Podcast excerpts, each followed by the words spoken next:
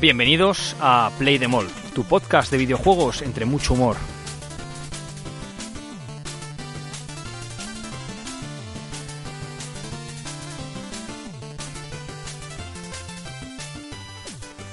Bueno, buenos días, buenos medios días, buenas tardes. buenas tardes, buenos lo que sean. Hola a todos, ¿qué tal? Bien. Bien. Bueno. Estamos en un nuevo domingo, tercer podcast ya, parece que esto avanza. Estamos jugando, estás saliendo con una chica y te dicen, ¿qué tal? Pues ahí vamos, pues ahí vamos, ¿no? Tirandillo. Tirandillo. Muy bien, muy bien. Semana po- potente, y poderosa. Y como cada semana, que nunca lo digo, aunque eso llevamos dos podcasts, pero bueno. eh, bueno, yo soy Dani, me acompañan Iván y Óscar. Hola Iván, hola Óscar. Buenas. Así que nada, no me voy a enrollar mucho con la introducción porque tenemos una semana, una semana muy potente, como ya he dicho, que va a venir protagonizada básicamente por dos eventos. Uno, los Game Awards, por los que en un principio no, no se daba un duro, luego parece que creció mucho el hype hasta, hasta el evento del otro día, del pasado jueves. Y por otro lado, la salida del Smash Bros., que creo que ha sido un lanzamiento bastante potente que tenemos que comentar hoy. Así que ya os digo, no me quiero enrollar mucho, voy a preguntaros lo de siempre. ¿Qué tal la semana y a qué habéis jugado? Iván. Yo esta semana sí que he jugado un pelín más, aunque he tenido poquito tiempo, pero bueno, he estado. He dejado de lado persona para centrarme en el Drift of Distance, que es el último Kingdom Hearts antes del 3. Eh, casi he terminado Pokémon prácticamente, me queda Liga Pokémon y un par de legendarios. Y he estado jugando a Overwatch un poquito con, con los amigos. Oscar, ¿tú qué? ¿Qué tal la semana? ¿Has podido jugar algo o sigues tan Poquito, atareado? poquito.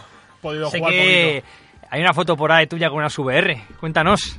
Ah, sí, bueno, hemos estado probando las VR con el, con el Final, Final Fantasy, iba a decir, con el Resident Evil 7, que sinceramente es una mierda. Lo ponen como O sea, muy bueno El- jugar con las a ver, VR. ¿eh? El VR está muy entretenido, es muy divertido, mm, te da bastante inmersión, pero aún así yo creo que le falta todavía unos añitos de cocción al sistema de VR y demás para que sea realmente para que pueda jugar realmente a gusto con ellas. Marean bastante, se ven muy difuminados los bordes del campo de visión, pero aún así es divertido. Bueno, yo lo único que puedo aportar a esto es que por el precio que tienen las VR de Play tampoco se puede pedir mucho más, ¿no? Estamos hablando de unas gafas que a día de hoy cuestan en torno a unos 200 euros, con lo cual creo que realmente lo que ofrecen por el precio que tienen es competente. Es el sistema día- a día de hoy, ¿eh? Es No- el sistema VR más vendido del último año, creo creo recordar. No me extraña. Bueno, yo las, la- el feedback que tengo de las gafas es positivo, pero es verdad que, que, bueno, todavía estamos en un periodo quizá incipiente. Estamos comenzando, ¿no? Con ese esa Cuesta realidad virtual. cuesta adaptarse a ellas. Pero bueno. Yo no conozco a nadie que tenga las gafas. No conozco a nadie que las haya comprado. Yo sí, yo sí. Pero, pero bueno, que a ver, yo otro día hablamos de las gafas. Mm. Que no me quiero liar mucho con esto tampoco, pero creo que todavía hay mucho camino que recorrer, como dice Oscar. ¿eh? Veo Sí. muchos, muchas pegas para lo que realmente ofrecen. Pero bueno, otro día si queréis que tengamos una semana más flojilla nos, Hmm. nos metemos con ello. Directamente voy a saltar a las noticias flash para comentar un par de noticias que traemos Iván y yo y nos vamos a poner a hablar de los Game Awards, que es el, el tema de la semana. Así que si quieres empezar tú, Iván, Bueno, pues yo traigo algo rapidito. Se filtró en una plataforma digital que iba a salir un Assassin's Creed Compilation para todas las plataformas. Fechado para marzo de 2019. No me acuerdo ahora mismo la, la plataforma porque no, no me la he apuntado, pero vamos. Eh, se rumorea de que pueden ser todos los Assassin's Creed salidos hasta la fecha en una compilación para incluso Nintendo Switch gracias a las buenas relaciones que están teniendo tanto Ubisoft como, como Nintendo. Muy bien, eh, son muchos Assassin's Creed, ¿eh? Son muchos Son Assassin's Creed. muchísimos. Mm. Todos, todos igual hacen como Kingdom Hearts, si hacen ahí un par de... Yo creo que van a que van a meter los de la saga principal y en otro lado meterán los supongo que los Origins y los Odyssey y toda esta pesca. Bueno, Mm. está viendo Oscar. Oscar, ¿cuántos tienes? Estoy viendo ahí una cacholista de las... Hay súper larga. 11 juegos principales y 8 spin-offs, sin contar películas, cortometrajes, novelas y historietas. Pues eso. Y, do- cancelados. y dos cancelados. Muy bien. Bueno, yo os traigo una noticia breve del mundo de Final Fantasy y es que ya sabéis que Tabata se fue hace poco de, Luminox Productions, que era la parte de, de Square Enix que estaba encargada de Final Fantasy XV. Y el nuevo, quien ha cogido las riendas es Takeshi Aramaki, creo que lo he dicho bien. Sin embargo, Tabata ya ha anunciado que se ha metido en un nuevo estudio. Eh, no recuerdo su nombre, pero bueno, todavía no es importante porque están creándolo. Creo que hasta el año que viene no lanzarán todavía nada en cuanto a hemos creado este estudio. Pero bueno, ya está la gente por ahí liada, así que ya veremos qué nos presentan. Se presentó un juego de móviles por ahí de, de Square, pero bueno, Mm. tampoco vamos a entrar en ello hoy. Así que vamos directamente a, a lo gordo, ¿no? A- Al, al temazo, iba a decir. a lo gordo del día, que son lo- los Games Awards. ¿Alguno los pudo ver en directo? Espérate, antes de. Ah, antes perdón, de, perdón, perdón, antes perdón. de- sí, sí, que esto es Flash más que realmente. Perdón. Eh, Ibai, que es un caster de, de la LVP, ha hecho un torneo benéfico en la Fan Series de Bilbao eh, para, bueno, una asociación contra el cáncer eh, de un de un hospital en Barcelona y ya llevan pues 36.000 euros, que está muy bien. Al- a día de ayer, hoy llevarán visto 40.000, creo. 50.000, creo que he visto en Pues Twitter. ya ha visto más que yo, Ha entonces. visto, va, creo que son 50.000 a día de hoy, que es domingo a las. Son las 6 de la tarde, más o menos. Y también, bueno, se hizo, eh, Riot hizo un torneo eh, All Stars de los máximos influen- influencers de toda Europa, eh, China, Corea, etc. Y bueno, pues entre nuestros influencers, por así decirlo, ha ido Alex el Capo y ha ido Felp. Y bueno, pues se hizo la magia de Internet, consiguió que uno de los mejores jugadores del mundo, que es Caps de G2, jugara con Alex el Capo eh, contra el mejor jugador del mundo, que es, que es Faker, que es, no sé si de China o de Corea. Y ganó.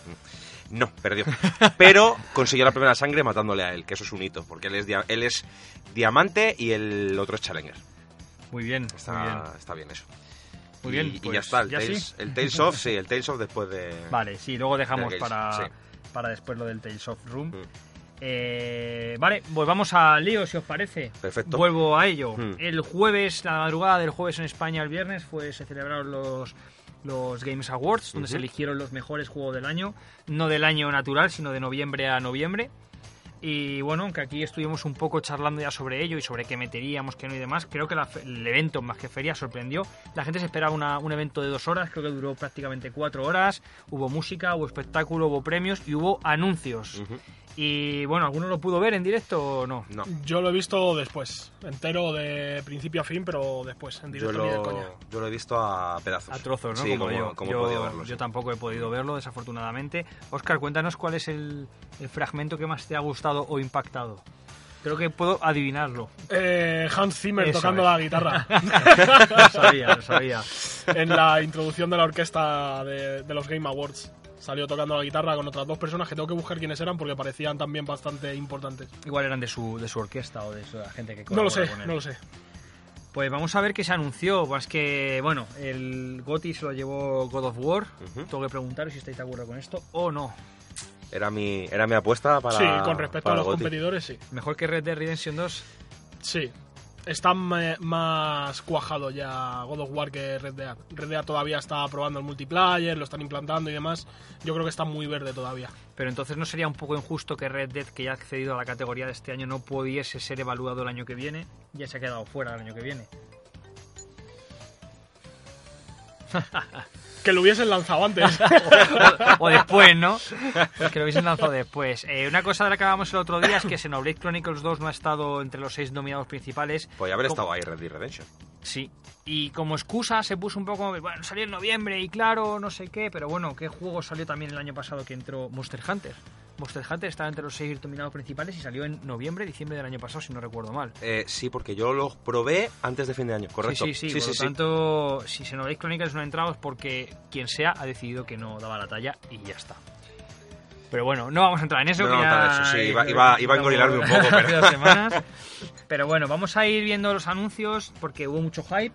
Había muchas apuestas, hay cosas que no se han cumplido, no se ha mostrado nada de The Stranding, no se ha mostrado nada de Last of Us Parte 2, no se ha mostrado nada del juego de Alien del que ya hemos hablado en los dos podcasts, sí, al final nada. nada, pero han venido sorpresas y aunque Oscar creo que está un poco decepcionado, yo desde fuera eh, sí que me parece que el evento ha estado bien, ha dado bastante, bastantes cosillas y joder, diría que casi más que el E3, o me ha dado sensación. No Yo creo que es ¿eh? distinto el formato. Es distinto, Sí, sí, Yo creo que es distinto el formato, porque aquí no va cada compañía a dar sus super grandes anuncios de sus cosas. Van los juegos que haya y el que quiera meter algo lo mete. Entonces, yo creo que es distinto. Es que yo creo que el E3 está más enfocado para, para el hype, ¿no? Esto ha sido una de... Es que no ha habido... ni filtraciones, ni tanta ni tanto humo antes. Solo voy a decir dos palabras. Tres. BioWare Dragon Age. Ah, bueno, vale. Del cual no se ha visto una puta mierda. Por eso, pero él dice que el E3 está enfocado al hype. Pero es que ahora hablaremos, luego hablaremos del Dragon Age, pero joder. Sí, pero bueno, es que el E3 al fin y al cabo son meses y meses antes de no, están preparando esto, mira lo que ha subido este, mira tal, y al final vas con todo. Cada mm, conferencia tiene, o dura una hora, menos Nintendo, que es así especial, pero sale con todo. Sí. Y aquí realmente son anuncios de, de X juegos. No, Bueno. creo que no es lo mismo. Bueno, vamos a ver qué se ha presentado y que juzgue la audiencia si es tan, tan interesante o no tan interesante como un E3. Oscar, ¿quieres empezar tú? Bueno, pues podemos empezar porque han presentado el Marvel Ultimate, Ultimate Alliance 3. Que no creo que lo pueda jugar porque va a ser exclusivo de Switch. y No tengo una Switch. Pero bueno, tenía buena pinta. Me ha gustado mucho que hayan devuelto a Lobezno a su traje Amarillo. típico amarillo de toda la vida. Y no hayan intentado meterle alguna versión más moderna ni cosas raras. Pensaba que ibas a decir, me ha gustado que hayan metido a Lovendo, pero no a Hugh Jackman. sí, sí, la verdad. ¿Habéis jugado a los otros Marvel? Yo he, pro- yo he probado algunos, sí. Yo he jugado al de Play 3, no recuerdo si era el 1 o el 2. No es un juego que me guste mucho, es un juego en isométrico casi poco tipo, a ver, voy a decir una burrada, tipo Diablo, entendedme. Manejas un personaje, lo puedes Mm. ir variando con el resto. Es verdad que por lo que se ha visto no parece muy diferente de sus antecesores y quizá... No sé si tenían multiplayer los otros, pero se ha visto Sí, multiplayer en el Sí, hay multiplayer, sí, sí. No sé, igual para echarte unas partidas con tus amigos está bien. Sí, para echarte una. Parece que han metido sí. licencias de las películas, sale, un Thanos por ahí bastante bien hecho. Sí. Mm, Dicen, se rumorea por ahí que por lo que se vio en el tráiler va a estar centrado en la historia de Guardianes de la Galaxia. Aunque van a meter personajes de Avengers, parece. Sí, lo bueno de estos juegos es que como tienen la licencia de Marvel, Marvel Sí. es quizá lo más parecido a un cómic, ¿no? Puede Mm. salir todo el mundo y, Claro. y está justificado. Pues muy bien, pues tenemos ahí un- uno gordo, ¿eh? esto no, no es poca cosa y no se sabía nada. Iván, cuéntanos. ¿De qué os cuento? Pues del... De, bueno, va, me voy a ir a, antes del mío gordo, me voy a ir al Dragon Age. Eh, pues eso, la famosa saga de BioWare lanzó un teaser. Ya está, no lanzó nada más. No ha dicho ni fecha, no ha dicho nada, ha dejado el hype y muchas ganas de ver qué traen. Creo que por lo que se comenta por internet, tres años. Tres años, toca de los cojones. Yo creo que ese tráiler lo han montado en una semana antes de los Game Awards para intentar frenar su desplome en bolsa. Sinceramente. Es posible. Electronic Arts o Sí, BioWare. Electronic ¿Os habéis Arts. fijado que todas las compañías están bajando en bolsa? No todas. Bueno, Nintendo bajó hace nada, La- las, bastante. las gordas sí, porque la están cagando enormemente con lo que están haciendo con respecto a los consumidores. menos Bethesda, que lo hace todo bien. Qué malo soy. Mm. Bueno, sigo. Estamos yendo un poco desordenados con los lanzamientos, pero porque hemos eh, escogido los que más nos han gustado o sorprendido, ¿vale? Salieron, se anunciaron un montón de juegos, la gran mayoría de, de ellos indies. No ponemos en duda que sean buenos juegos o que vayan a ser grandes juegos, pero no podemos cubrir todo porque el programa duraría cuatro horas, así que hemos hecho una selección de lo que consideramos más importante, ¿vale? Yo traigo uno llamado The Stanley Parable. Bien, de Stanley Parable, que mire la chuleta que está en color rojo y como la luz del local es roja, no veo una mierda. Sí, ya. De Stanley Parable, eh, bueno, viene siendo un juego que aparece tras un mod del Half-Life. No sé si lo sabíais esto. No. Y es una especie de walking simulator que rompe la cuarta pared, intenta jugar mucho con la psicología del jugador. Y me resulta curioso sobre todo eso, que del Half-Life, un mod, hayan sacado este, este juego y vaya a salir como, como juego, donde además es un juego basado en las decisiones del jugador y, y donde, bueno, al final, y es lo que digo, intera- interactúa mucho contigo como, como jugador del propio juego, ¿no? Eh, tenía buena pinta, tenía pinta interesante, aunque quizá no es el tipo típico juego al que estamos más A acostumbrados. mí me gustó mucho el tráiler que pusieron. El de había, llovía como dinero, ¿no? Sí, Y- llovía dinero y sobre todo los comentarios que hacía el narrador con Sorna en plan de gracias por todos los premios que nos habéis dado todos estos años, no sé qué. Iban enumerando una serie de premios que no han ganado, que se los han quitado otros títulos, con bastante, bastante, bastante Sorna y quedó muy, muy bien. Sí, la verdad es que creo que la gente estaba estaba estaba pendiente de este juego y, y bueno, a ver a ver en qué acaba. ¿No es el primer juego que sale de un mod de un Half-Life? No creo. ¿No? Counter No, hay muchos. Bueno, aparte del Counter-Strike, claro, que es salió como famoso. un mod, Hay muchos. Sí, y al principio, principio del todo, eh, había un mod de Goku de peleas, Ah, por sí. ejemplo. Ay, sí, sí, era muy muy bueno. chulo. ese. Sí, sí, sí, eso Luego había otro que era de Aliens, que ahora se llama Natural Selection, que es un juego que también lleva ya lanzado al mercado bastante tiempo. Han ido saliendo bastante juegos a partir de mods de. Half-Life. Muy bien, pues. Dale, Oscar. Bueno, también tenemos nueva entrega de la saga Far Cry. Far Cry 5 New, Dawn. Sí. 5. Eh, sí, bueno, es después del 5, o sea que sería el 6 técnicamente. Pero vamos, teniendo en cuenta lo que han hecho, casi que le podemos llamar 5 DLC. Eh, bueno, antes de que te metas con ellos, he de decir que sí que han anunciado que va a ser un juego a precio reducido y como que lo van a vender más como DLC expansión que como juego propio, ¿vale? Con reskin del Fortnite. Eh, no, me, no me extraña, no me extraña. Pero quiero decir, creo que creo que no nos la quieren colar. Creo que están siendo sinceros. Otra cosa es que lo quieras comprar o no. Bueno, es Ubisoft, ya veremos. Quiero decir, eh, han sacado un juego que. O van a sacar un juego, mejor dicho, que está completamente basado en Far Cry 5. De hecho, hicieron eh, spoiler en la feria de cómo acaba Far Cry 5. Y es un juego posapocalíptico, por lo que he Hmm. podido ver. Sí, sí es Basado- posapocalíptico, es el mismo mapa que, es. que en Far Cry 5. Y bueno, por lo que se vio en el tráiler, pese a todo ello, parece muy entretenido de jugar. Yo- Muy dinámico, muy vistoso, mu- mucho... Le, le han dado un... Es, pos- es posapocalíptico, pero tiene este tono visual que no te hace pensar que es posapocalíptico. Mucho tono rosa, mucho tono Mm. azul, azul clarito y demás. De ahí mi comentario y, del y Fortnite. tiene, tiene pinta de ser bastante entretenido de jugar.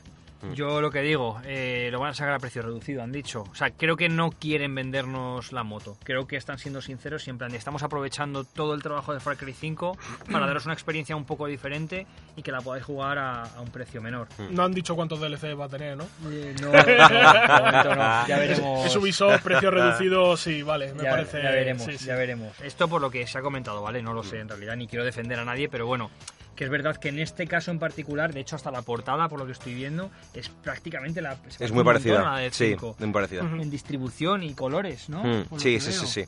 No sé, creo que no, creo que están siendo sinceros con ello. Muy bien, Bueno, pues vamos con una sorpresa porque nos ha pillado a todos con el culo. A mí al menos me ha pillado con el culo torcido. Eh, del primer DLC del Super Smash Bros. Joker de Persona 5. Nadie se esperaba esto. Había, eh, vamos, encuestas y apuestas de todo tipo. Y nos han sacado un personaje que, mm, pues eso, que nadie se esperaba en ningún momento. Y muy bien, la verdad. voy a ir más allá, más allá, Iván. Sabes que me gusta darle una vuelta a todo, Dale, lo, que- dale, todo dale. lo que contáis. Mm. ¿Crees que puede ser una pequeña indirecta de que la saga Persona entre a Nintendo Switch? Es que ya está el Persona Q en Nintendo Switch. Digo, Persona 5. Yo creo que Nintendo- Persona 5 va a ir a, a Nintendo Switch. ¿Puede Es, mi apuesta. ¿Puede ser esto la, la llave de entrada? Mm, Sí, sí, por supuesto. Bueno, eh, ¿hacemos alguna apuesta para algún personaje futuro de Smash? Yo, Yo tengo ten- una. Yo tengo ya mis apuestas también. Di una. Yo tengo a. Seguro que a Crash. Ah, pues es la que tenía yo. bueno, la cambio. Eh, Banjo Kazooie. Banjo Kazooie. Mm. O Rayman. Bueno, sí. Aunque no, perdón, Rayman sale de ayudante o de espíritu en el en, el, en Sí, toda esta movida del Smash nuevo. Pues Banjo, sí. Oscar, ¿te la juegas con algo?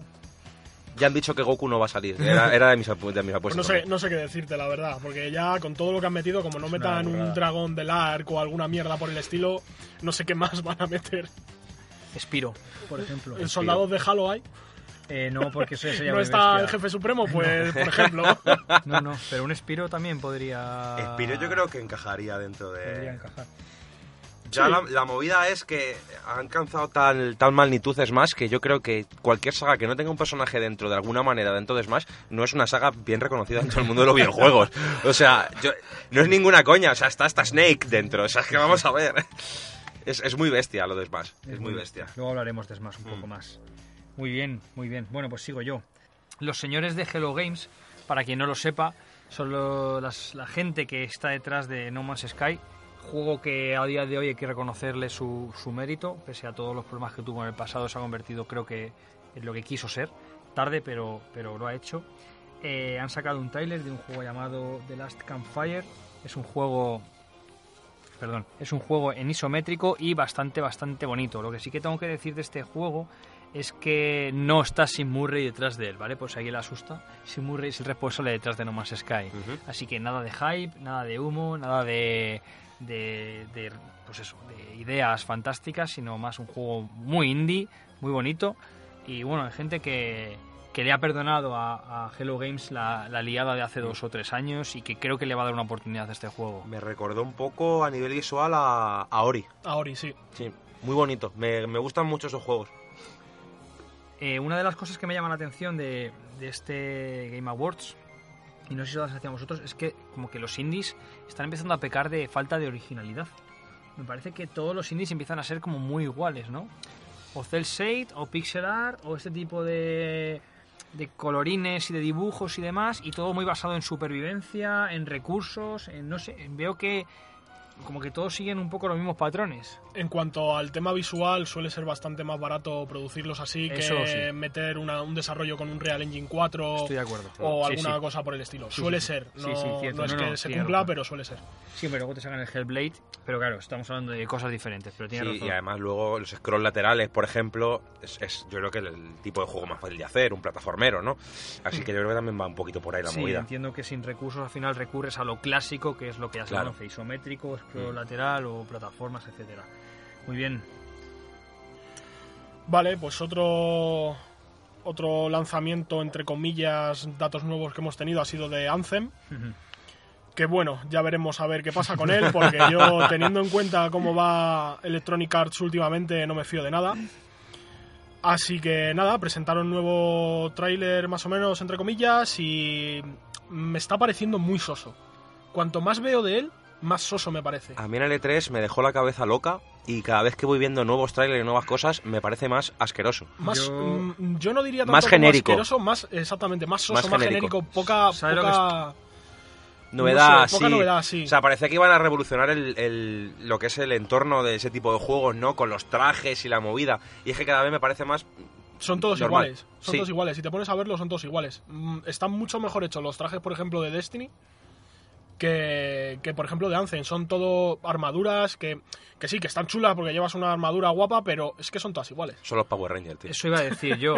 Para mí Anthem está siendo como el nuevo Destiny, que es como que mucho ruido y al final Y habrá pocas nueces. nueces. Porque Sí. Destiny montó un ruido. Destiny 2 ha sido uno de los videojuegos más caros de hacer de la historia, si no recuerdo mal.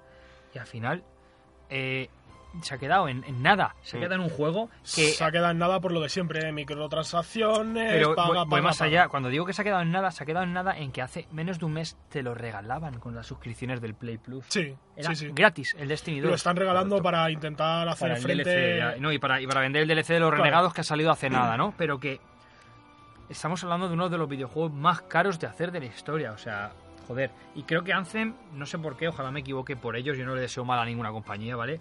Pero me da que va por el mismo camino. Mucho ruido para al final pocas nueces. Espero que no, ¿eh? Recordemos una cosa además muy importante de este tipo de juegos. Corregime si me equivoco, Anthem entiendo que se basará en el multiplayer, ¿no? Entiendo que va a ser su fuerte. No sé si, a- si tanto como el multiplayer, yo creo que más bien va a ser cooperativo con colegas y luego si quieres te podrás meter alguna clase de multiplayer. Creo yo. No estoy muy muy seguro.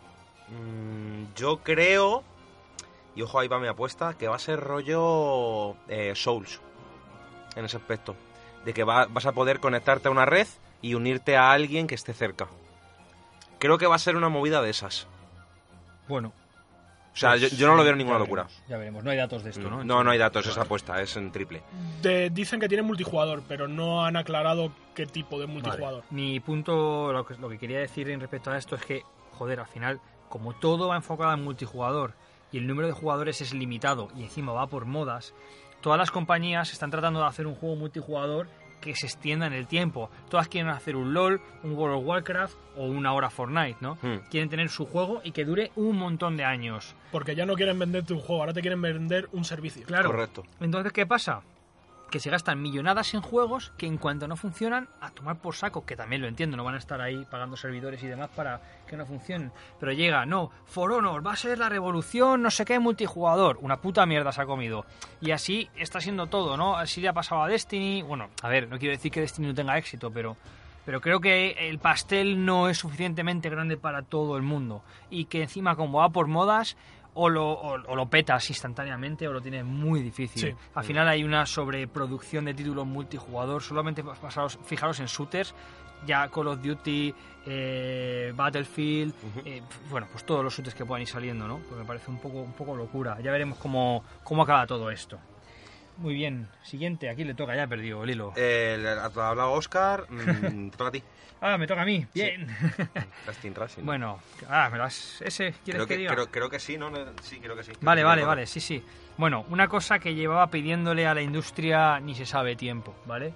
El añorado y deseado remake de Team Racing, Team Racing Nitro Fueled o algo así creo que se llama. Eh, no voy a añadir muchos porque básicamente es lo que han hecho con Crash Bandicoot y lo que han hecho con Spyro aplicado al Crash Team Racing. Vamos a tener un Mario Kart en Play, en Xbox y en Switch, aunque haya un Mario Kart, pero bueno, lo van a sacar también en todas las plataformas y PC, entiendo.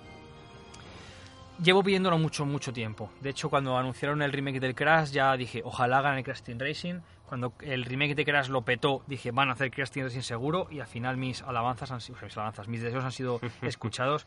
He de deciros que hace, hace un año y medio, dos años, tuve una especie de crisis existencial con los videojuegos. Porque jugaba, pero no me divertía. Jugaba juegos de última generación y no me divertía. Y yo pensaba, joder, me estaré haciendo mayor, estaré volviéndome aburrido con los años. Sí. Y entonces, en un día en la store de Play 3 me compré el Crash Team Racing y me puse a jugar y volví a estar tan enganchado como estaba cuando tenía 12, 13 años. Y dije, vale, el problema no soy yo, son los juegos, ¿vale? Y este es el juego que me, me hizo un poco darme cuenta de que, de que no, de que, de que todo estaba bien y de que en realidad pues yo no había cambiado tanto. Así que me alegro un montón de que este juego llegue, llega en verano del año que viene y ahí estaré día uno comprándomelo y con muchas, muchas ganas.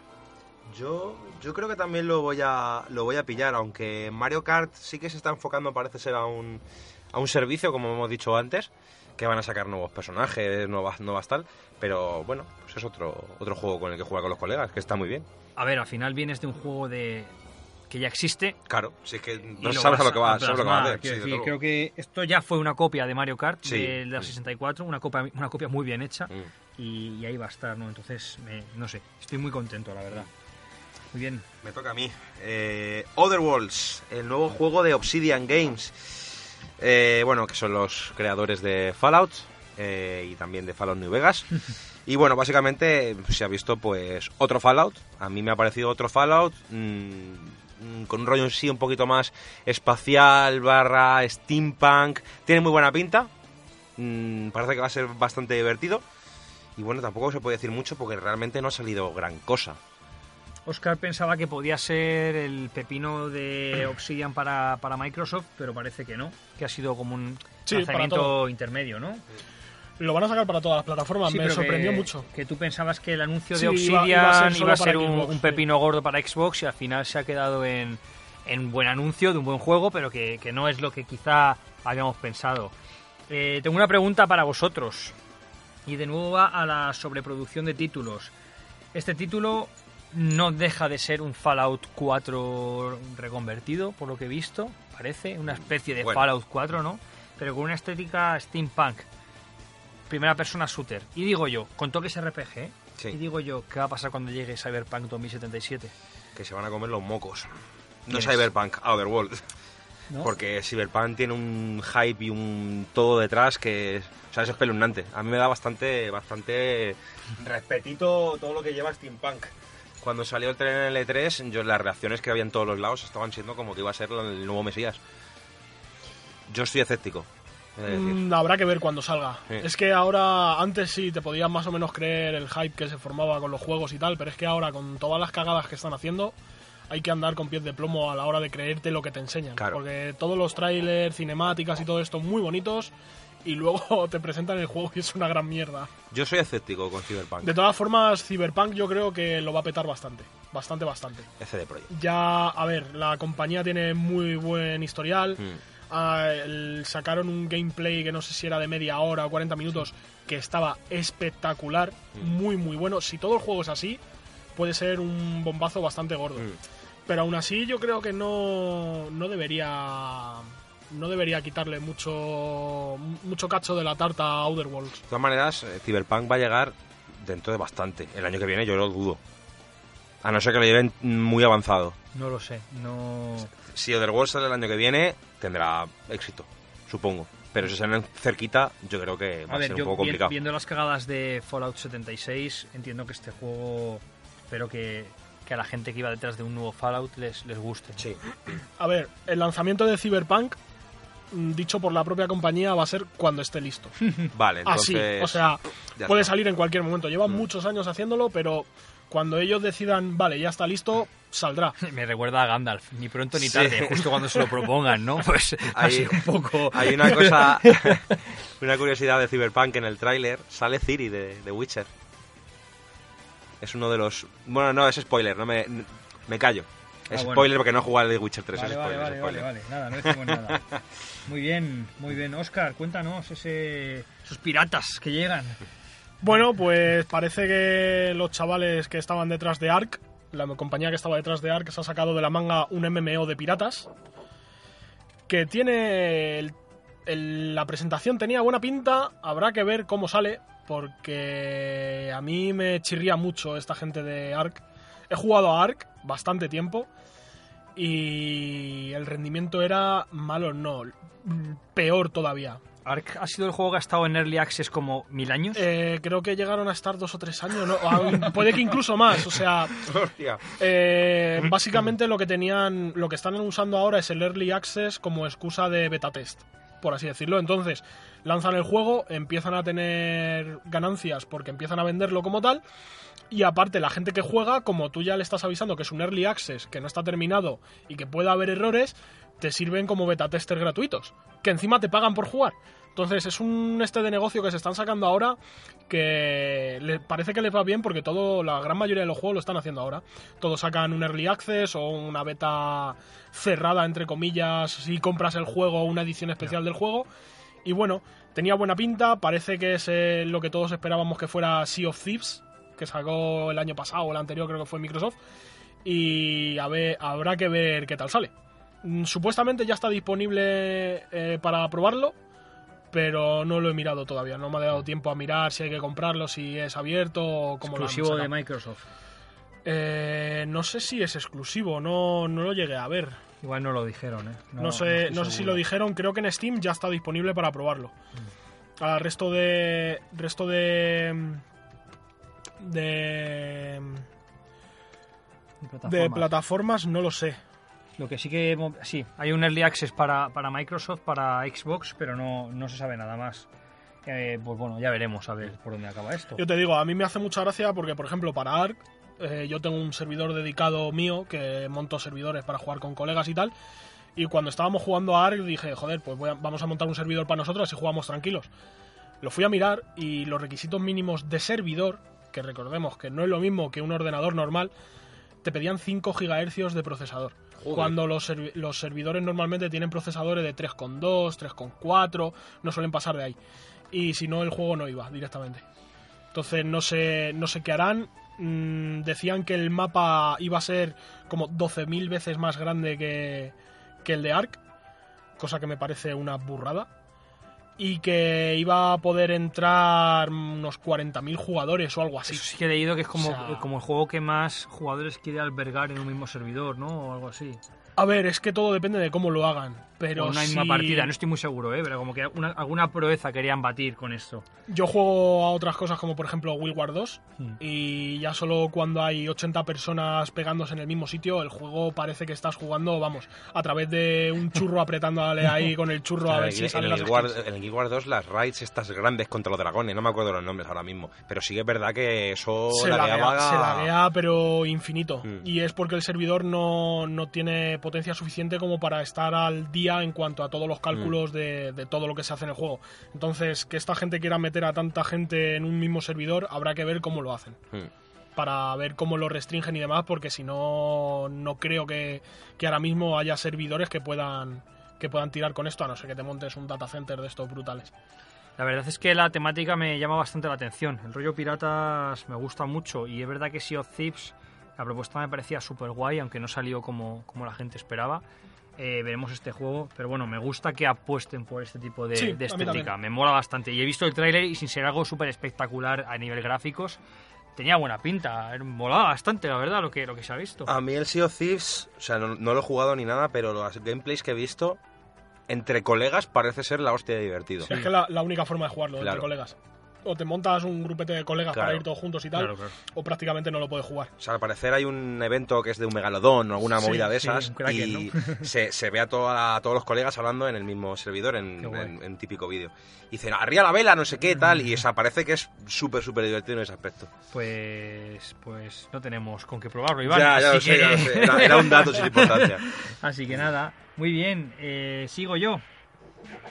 Bueno, pues hay un hubo un momentillo en el, en el evento en el que Ed Boom salió a dar premios para creo, creo que era para los coches, de, o sea, los coches, para los juegos Sí, sobre Simulador de de carreras. carreras, algo así. Y lo que nos vino es con un tráiler de Raiden contra Scorpion para el presentar el nuevo Mortal Kombat 11. Juego que de momento solo hay un, un tráiler CGI. Han salido hoy screenshots de gameplay, así que saldrá dentro de Dentro poco. de poco, ¿no? Sí. Eh, la verdad es que me mola un huevo el CGI que han montado. Viendo Mortal Kombat 10 me creo que pueda ser un buen juego, aunque me surge la duda de qué van a mejorar o qué va a ser diferente respecto a Mortal Kombat 10. Pero bueno, de momento poca- poco se ha dicho de este juego. Va a haber una beta, va a haber una beta abierta dentro de poco, si no recuerdo mal, Eh, en la febrero o por ahí. En abril del 23 sale y la beta abierta era por... No, sale, perdón, creo que salía en junio y la beta es en 23. Y si eh, lo comprabas, te daban a Shao Kahn. Cierto, y la beta es en febrero. Joder, vaya desastre hoy. La beta es en febrero para Xbox y PS4, no para PC. Ah, y el bombazo de este Mortal Kombat, que se me ha olvidado decirlo, es que va a salir en Switch también. Sí, correcto. Así que habrá que ver, creo que creo que va con Unreal Engine, o por lo menos el 10 iba, creo, con ese motor. Ya veremos que cómo lo mueve Switch todo esto, aunque bueno, últimamente se defiende bastante bien. A lo mejor le recortan modos o algo de esto, que es lo que hacen en juegos como FIFA Mm. o 2K, pero, pero bueno, me hace ilusión que Switch tenga representación de las third parties porque quiero que, que las compañías apuesten por Switch y quiero que las compañías saquen juegos destinados a Switch acorde a sus capacidades, ¿no? A lo mejor no puedes mover un Red Dead Redemption 2 ni de coña, pero vamos a hacer este juego que seguro que funciona, ¿no? Pues tal, y me gusta que, que piensen en la consola también, así que muy bien. Mortal Kombat me encanta y me gusta también el detalle de, de la Cuando, Switch. cuando puedas, mírate el vídeo en la presentación en los Game Awards. La música era horrible. horrible. Metieron una canción de rap que quedaba bastante bien mientras se pegaban, ¿eh? Quedaba de puta pena, tío. A mí me gustó el rollo que le Quedaba daba. de pena, tío. O sea, le podían haber metido cualquier cosa, dejarlo solo con sonido de truenos y relámpagos de Sí. fondo, lo que quisieran, y le meten esa canción. O sea, Yo creo que tiene, algo que ver alguna, alguna pastilla ahí por ahí, estaba, seguro. estaba viendo el tráiler y no me estaba gustando de la música, tío. Me estaba sacando totalmente de, de la atmósfera del Yo tráiler. que vi el tráiler en el móvil y no me acuerdo ni de la música Ya- que ya- había. me lo he apuntado aquí, pues, rap, ¿sabes? Y me, me resultó muy curioso, ya a lo mejor entrando un poco en el lore. ¿Por qué salen dos Scorpion? Algo del lore, algo será algo del lore precisamente de, de este- a ver, no sé, no sé el si lo gemelo sabéis. malvado que ha estado ahí toda la vida y que nadie se ha enterado. tío, Seguramente, la porque vida, no Sub-Zero fue así, así que... No sé si sabéis que el lore de Mortal Kombat se reinicia, Se en- reinicia en, en algún 9. momento de la saga, En el el 9, 9, y la historia cambia.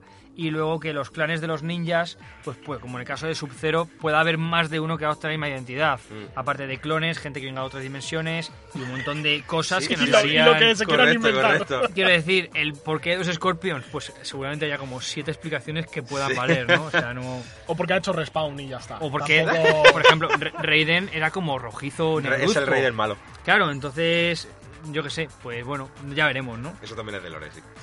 Ya veremos, a ver qué, qué nos meten. Mm. Igual es un, un nuevo Smash Bros. Mortal Kombat, ¿no? Tenemos allá, allá en Mario haciendo fatalities. Y, sa- y sale un nuevo personaje al final del tráiler, que nadie sabe quién es. Eso es muy Eh, importante. Ah, Se le ve de espaldas, como medio girado, así... De hecho es muy... La estética de Mortal Kombat es muy oscura, ¿no? Y era muy clarito, muy luz. pero todo salía el- Shao Kahn, ¿no? Salía el- Shao Kahn, pero an- antes de Shao Kahn salía un personaje, como apoyado en una estatua, alguna movida así. Que me- Como, como podéis ver, he visto el tráiler muy bien. Estoy muy atento a todos los detalles. Muy bien. Pues Iván, vamos a acabar con esta sección. Bueno, pues... Bueno, no, no, aún quedan cosas. Sí, aún queda Esto es largo, largo. Sí, sí, aún, sigue, aún sigue. queda, bueno. Devil May Cry 5, último tráiler, a pesar de que la gente se queje de que eh, han sacado bastantes trailers. Salió, pues eso, ya un, un tráiler largo, de unos cuatro minutos más o menos, con todos los personajes. Por fin se descubrió a, V, que es el último personaje que faltaba, con un pequeño gameplay. Él es un caster, así que no va a ser un personaje de cuerpo a cuerpo como Nero o como Dante. Y bueno, pues salieron todos los personajes, un poquito también del, malo principal de la saga. Eh, se confirma retorno de algunos enemigos de, de Devil Cry 3, por ejemplo, sale Cerbero. Eh, y también algunos demonios menores, que son los típicos personajillos que salen en, pues en, las, en las fases. Y también han confirmado en abril, bueno, eh, el Bloody Palace, que es un modo muy famoso dentro de la saga de Devil May Cry, que es pues, lo típico de vas, eh, matas a 10 mm, demonios, pasas al siguiente nivel, otros 10 demonios, así, aumentando en dificultad hasta que te mueras. Y también, bueno, actuaron los... la cantante de la canción de Bill Trigger, que se ha hecho tan famosa, con una actuación un poco cuestionable, digamos. Y anunciaron también una demo eh, para este abril, eh, de... No, para este abril, no, perdón, el Bloody Palace es para abril. Anunciaron una demo que ha salido ya para Xbox. Vaya. Ya, vaya. Vaya. Pero también saldrá en, en, en Play 4, según han dicho, aunque no han dicho todavía Por la... lo que he leído, creo que la demo de Play 4 va a ser diferente de la demo de Xbox. Sí, como sí, que sí. hacen demos exclusivas para cada plataforma. Eso es. Bueno. Y también, a ver qué me... Ah, sí, el tema de la canción de Dante, que la, la... Bueno, la censuraron porque al parecer el cantante que participó con Suicide Silence estaba acusado de abusos Ah, sexuales y demás. Lo ha regrabado otro cantante y ahora se va a quedar oficialmente. Y parece que mola bastante más que el anterior. Y eso creo que es todo lo que tengo de Devil May Cry 5, que no es poco. Muy bien, muy bien. muy Ah, y el modo bien. cooperativo, perdón, Ah. perdón. El modo cooperativo, eh, bueno, se ha anunciado como que no va a ser un multiplayer, sino que está muy enfocado al single player, es un juego single player, pero que en algunas misiones sí es verdad que puedes coincidir con otro personaje principal, es decir, o con Dante o con Nero o con V. Entonces, eh, el propio juego es, o sea, por ejemplo, tú vas con Dante y se te acompaña Nero, la actuación de Nero que está haciendo es un developer que ha estado jugando con Nero y lo ha grabado dentro del juego. Bueno. Y puedes elegir, antes de ese capítulo, eh, conectarte a la red y que Nero sea un jugador X. Es decir, es rollo Souls, pero sin serlo. Es una cosa Puede- muy rara. Puede, puede ser que Camilla esté manejando a... Puede ser, puede ser. Es una, es una cosa muy interesante. Porque me es, ha- es me ha gustado. Platinum, ¿no? Los que están detrás de este Devil May Cry 5. Eh, no, es Platinum, no. Platinum está con Bayonetta. Ah, vale, vale. Estos son, bueno, es Pero Capcom. Platinum hizo- Platinum hizo el primero. Sí. Vale, vale. No sé qué. Ahora mismo me has pillado. Me has Bueno, pillado. lo miro para el próximo, no te Mm. preocupes. Y creo que ya está, ya está todo. Muy bien.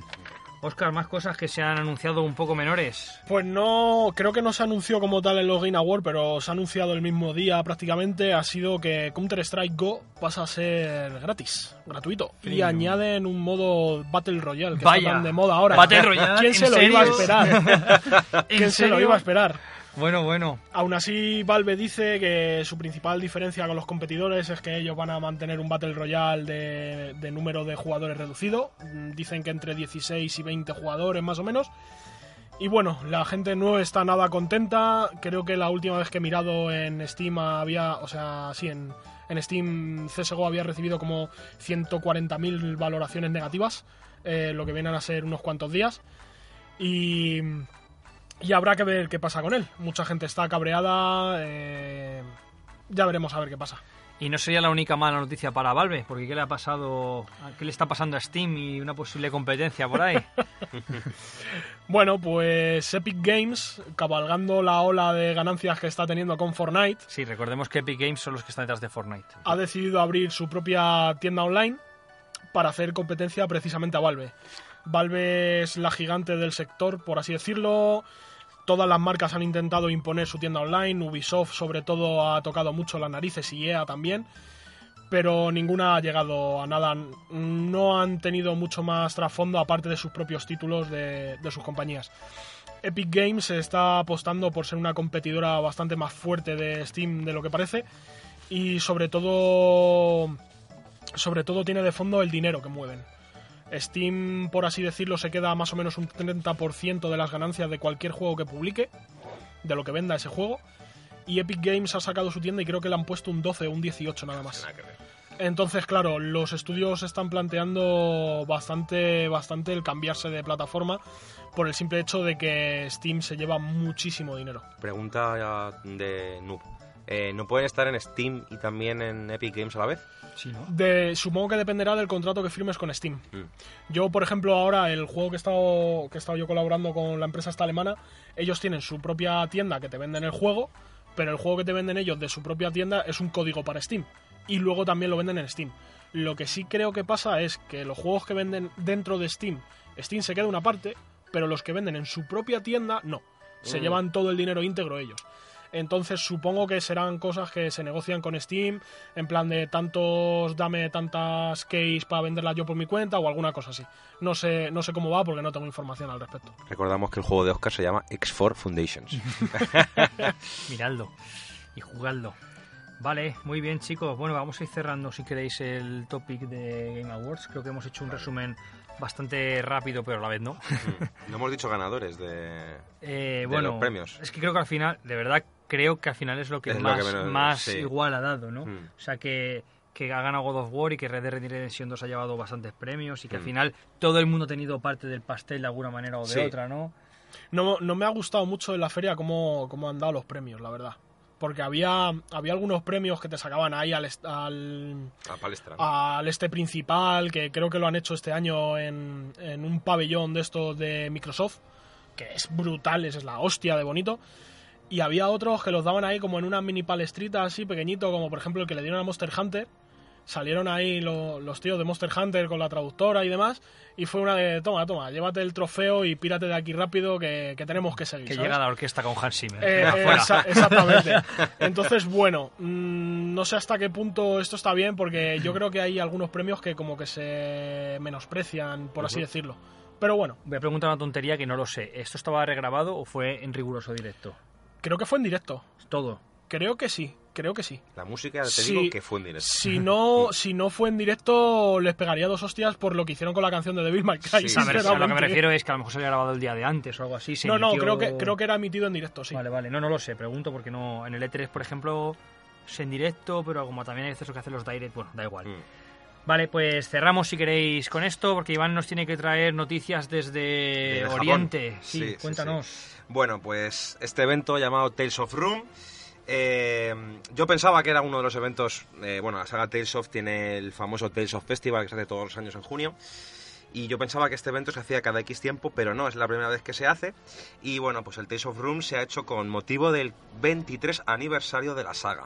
Antes de meterte en ello, cuéntanos Mm. un poco qué es Tales of, ¿no? O sea, no, no que nos cuentes de qué va, sino porque han hecho un evento dedicado a una saga de videojuegos. Un poco... Es que es Intro- más. Introdúcenos a todos, Mm. ¿no? Yo sé que Tales of es una saga de juegos Mm. eh, orientales, japoneses, pero, pero cuéntanos un poco, un poco más. Yo diría que bueno que es una de las sagas más representativas del JRPG. Eh, sobre todo allí porque es súper famosa. Además, se guía mucho por lo que viene siendo la comunidad, ¿no? Tiene una serie de fans muy, muy eh, acérrimos y se mueve también mucho pues por hacen obras de teatro hacen musicales eh, hacen anime hacen manga y además tienen su saga de videojuegos eh, súper centrada ahora mismo en sobre todo en Sony que es la que tiene ahora mismo las, las patentes bueno no ahora está con Vesperia por ejemplo sale en todas las plataformas pero hasta ahora estaban en Sony y bueno, pues, eh, ¿por qué hacen el festival? Pues no sé, porque hacen el, el Tales of Festival, si te soy sincero, pero yo creo que es por eso, por, por todo el hype, por todas las personas que mueven, salen los seiyus de, o actores de doblaje, mejor dicho, de cada personaje, cada uno, cada año hace de presentador del evento, eh, hacen sus típicas frasecitas de los juegos.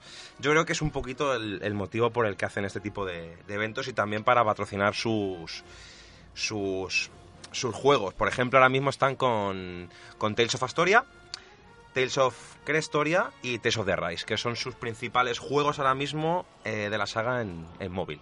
De hecho, es lo que han, han estado diciendo en el Tales of Room. Eh, bueno, han hecho un trailer de Vesperia de Switch, que se ve bastante bien, he de decir. Parece que va a correr muy bien. Aunque bueno, sigue siendo un port realmente, pero bueno.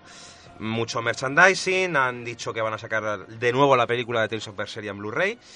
Y también han estado sacando actualizaciones de Tales of the Race y Tales of Astoria, que van con nuevos personajes y demás.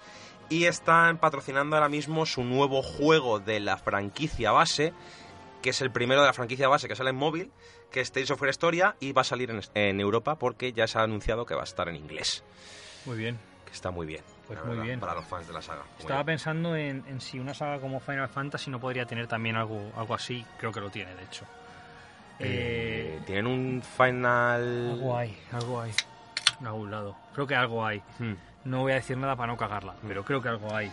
Y también, eh, bueno, el próximo Tales of Festival, que ya de provecho lo han dicho, saldrá el 15 y 16 de junio de 2019 ¿Mi cumpleaños? con... Ah, mira, justo, sí señor. Y seguramente den alguna noticia sobre el nuevo título de la saga en sobremesa. Pues muy bien, muy bien. Muy Muy, completo este que nos trae sobre Tales of, sobre todo teniendo en cuenta que Oscar y yo creo que ni, ni hemos jugado. Yo lo conozco de nombre, lo pero conozco. no he mirado nada, ni he jugado, Yo- ni yo nada lo, por el lo estilo. conozco, pero es verdad que no, no, no es una saga a la que haya jugado. He de siendo- decir que hasta llevo tatuado algo de Tales of. Yo he de decir que debería jugar porque soy un gran fan de los JRPG, Mm. así que quizá debería de, de jugar estos juegos. Deberías pillarte Vesperia. Es Cada que para, sale. para Switch. Switch, Play, Xbox, lo que tú quieras. Pues guay. Pues sí, la verdad que sí. Mm. Muy bien, chicos. Pues si os parece, pasamos a la siguiente sección. Vamos a hablar un poquito de, de Smash Bros. ¿O tenéis algo que comentar antes?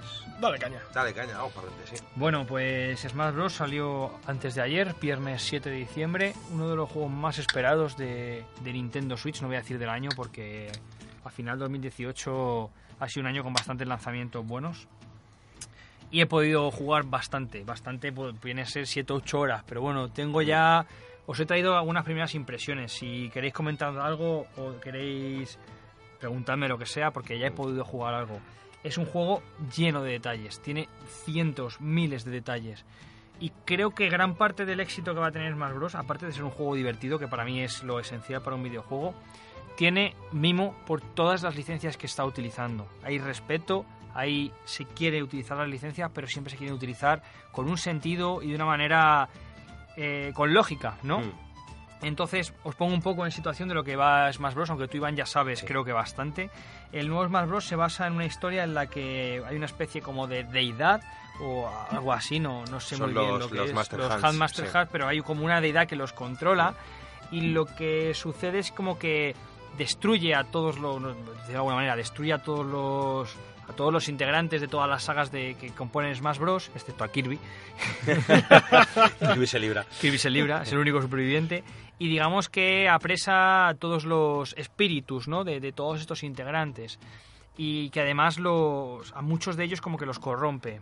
Entonces tú como Kirby lo que tienes que ir haciendo es liberando a todos los espíritus de, de este mundo Smash Bros. que se basa a su vez en, un montón de sagas. ¿vale? Estamos hablando de, de decenas de personajes de diferentes sagas. En eso se basa el modo historia. Ya vamos a empezar un poco a hablar, si queréis, de lo que, de lo que es el juego. Vale. Es un juego de lucha, como ya sabéis, un juego de lucha que se basa, no es muy complejo en cuanto a, a la jugabilidad, pero es un juego que se basa básicamente en ir aumentando el daño del oponente hasta que al final le das un golpe, un smash que se llama, para echarlo del escenario. Cuando lo echas del escenario ganas un punto o si te echan del escenario pierdes una vida según la- la- el modo de juego, ¿no? Este juego lo que incluye de novedad, que Iván tú que has jugado a juegos anteriores, Oscar tú no sé si has jugado a algún Smash Bros. Alguna vez, un poquito, sí, muy poquito, pero alguno he jugado. Si recordáis, Smash Bros. es un juego en el que tradicionalmente tú te elegías un personaje y jugabas. Ahora introducen una nueva mecánica que es justa esta de los, justamente esta de los espíritus. Tú en el modo historia vas desbloqueando espíritus de diferentes personajes y lo que haces es meterle un pequeñísimo componente RPG. Cuando digo RPG me refiero a desbloqueas espíritus que te los puedes equipar contigo, son como cartas que te equipas. Si habéis jugado al Battlefront es un poco, o al Battlefield, creo que Sí. tiene la misma mecánica, ¿no? Te equipas como cartas que te aumentan tus atributos. Y tienes como un, un espíritu principal que sé que te acompaña siempre, y luego unos secundarios que son pues como más cartas. O sea, el espíritu principal lo que te da es la capacidad de equiparte más cartas con espíritus secundarios. Pues para empezar me gusta, y aunque es una chorrada, que los espíritus principales sean todo personajes de sagas. Mm. Por ejemplo, y que todo tenga sentido. Por ejemplo, para desbloquear el, espí- el espíritu de Roy Campbell, del Metal Gear Solid, tienes que luchar contra Snake en Shadow Moses. Hostia. Entonces es como que todo tiene sentido, ¿no? Todo Mm. está muy bien hilado. Y es genial porque se supone, para que lo entendáis, que los malos han hecho una copia de Solid Snake y que el espíritu de Roy Campbell está como dentro de Solid Snake y como que le controla. Entonces tú luchas contra Roy Campbell en el cuerpo de Snake. Cuando le, le- le destruyes, liberas este espíritu y ya le puedes utilizar. El juego tiene una mecánica más profunda en el modo de espíritus, porque luego como que puedes vender los espíritus, intercambiarlos, pero no me voy a meter mucho porque es bastante complejo y creo que tampoco va a aportar mucho a, las impresiones que os estoy contando sobre, sobre el juego. Más cosillas. Bueno, no sé si son setenta y pico personajes, pero no sé si lo sabéis, empiezas con ocho el juego. Sí, son todos desbloqueables. En Son todos los todos Smash, en todos desbloqueables. los Smash son, son así. ¿Desbloqueables cómo? Eh, ¿Jugando o de pago? Es jugando, es jugando. Es jugando, excepto los que vengan de DLC, claro. Pero ya han anunciado un Season Pass con 5 personajes de pago, creo que cuesta 25 euros. Así que Oscar no iba tan desencaminado. Ya han anunciado, de hecho, como Joker, ya, como ya ha dicho Iván, a Joker de Persona 5. Una duda que tengo. Sí, ¿Es un DLC y varios personajes por DLC o es un DLC con cinco personajes? Un personaje. Un personaje por, Por cada lo DLC. que dijo el de Nintendo en los Game Awards, cada DLC va a ser un personaje con sus melo- melodías, por así decirlo, o sea, sus sonidos particulares, mapa particular, etc, etc, etc. Es que la pero movida... Hay, hay un Season Pass, ¿eh? Existe un Season Pass. La Lo, mo- lo- lo he visto en la tienda de Nintendo, quiero decir. La movida me viene de ahí, porque cuando vi el DLC de Joker, pone DLC 1, Persona 5, y sale Joker, y digo, entonces, ¿qué quiere decir? ¿Que va a haber un DLC del Persona 5 con X personajes del Persona 5? ¿O me estoy volviendo loco? No, no. O sea, es un. eh, a ver, no, no. Hay, hay un Season Pass anunciado que tiene, creo que, cinco personajes, si no me equivoco. Hmm. Ya han anunciado que uno de esos cinco va a ser Joker. Vale. Quedan está, cuatro para aclarado. anunciar. Lo que no sé es lo que, si lo que ha dicho Oscar, que yo no, no, no estaba seguro de si tú puedes comprar por separado cada personaje, como ha dicho él, o te obligan a comprar el Season Pass, que le creo que le llaman Fighter Pass o algo Mm. así, que vienen los cinco personajes con sus escenarios, música y demás. Mm. No estoy seguro de eso. Pero lo que está claro es que hay que pagar. No, está claro. sí, Cada sí. DLC incluye un personaje, un escenario y nueva música. pues igual sí que se pueden comprar por separado. No, Mm. no tengo ni idea, ¿vale? Eh, pero bueno, a- aunque tenemos cinco personajes DLC, que ya serán más si la cosa va bien, supongo, tenemos como setenta y pico para desbloquear. o 60 y 68 pico, creo que eran. tenemos un montón Muchos. de personajes. Y lo que me está gustando también es que el desbloqueo, aunque te lo pone fácil, porque te da como muchas oportunidades de ir desbloqueando Mm. los personajes, te obliga a jugar muchas horas. Muchas horas dentro de un periodo razonable, no, Claro. no 20.000, ¿vale? Mm. Sino rollo una serie de horas razonable, pero que bueno. Eh, me ha gustado mucho también, la verdad es que me ha encantado el juego, ¿vale? No, no he podido probarlo todo y fijaros si he jugado horas, pero es que no he podido probarlo todo. Tenemos un montón de modos de juego. Tenemos un modo aventura donde empezamos con Kirby y tenemos que ir pues luchando contra diferentes personajes y para liberar sus espíritus y para conseguir también a los personajes con los que luego vamos a, a jugar en el juego. Pero aparte hay como pruebas, eh, los escenarios van cambiando, los enemigos tienen diferentes eh, atributos, no es siempre un combate plano, ¿no? Sino Mm. que, que los enemigos a lo mejor pues son gigantes o son más fuertes, o bueno, van sucediendo diferentes, diferentes cosas. Luego tiene un modo arcade que me ha flipado. O sea, de verdad, porque el modo arcade es una de esas cosas que los juegos de lucha a veces pasa desa- desapercibido, pero en el que en el caso de Smash Bros. me alucina. Tiene un modo arcade en el que, hasta donde he visto, cada personaje tiene su modo arcade. Sí. Estamos hablando de 78 más DLCs, eh, perdón, modos arcade para cada personaje. El modo arcade se basa, creo que en 6 o 7 combates por personaje, pero es que son temáticos. Por ejemplo, si te pides a Link, vas a luchar contra Ganondorf, vas a luchar contra Shake Ganon, contra... contra Shake. No, si te pides a Link solo luchas contra personajes de la oscuridad, entre los cuales se encuentran personajes de Zelda, de la saga Zelda, quiero decir, Pero dentro de Smash solo está Ganon. y, y Ganondorf. Pero Igual es un, no sé si es un no, no, eco. Ganondorf es... Ah, vale. Ganondorf es el, lo que es la persona Sí, y Ganon es la bestia, el cerdo, sí. el cerdo. No sabía que estaba Ganon en... Sí, es que pero es como un malo final. De, de hecho, no sigue las mismas mecánicas que el resto del juego. Ay, mi vieja, eso O sea, es bueno. la lucha contra Mm. este malo final, solo he jugado la de Link, ¿vale? De Mm. momento.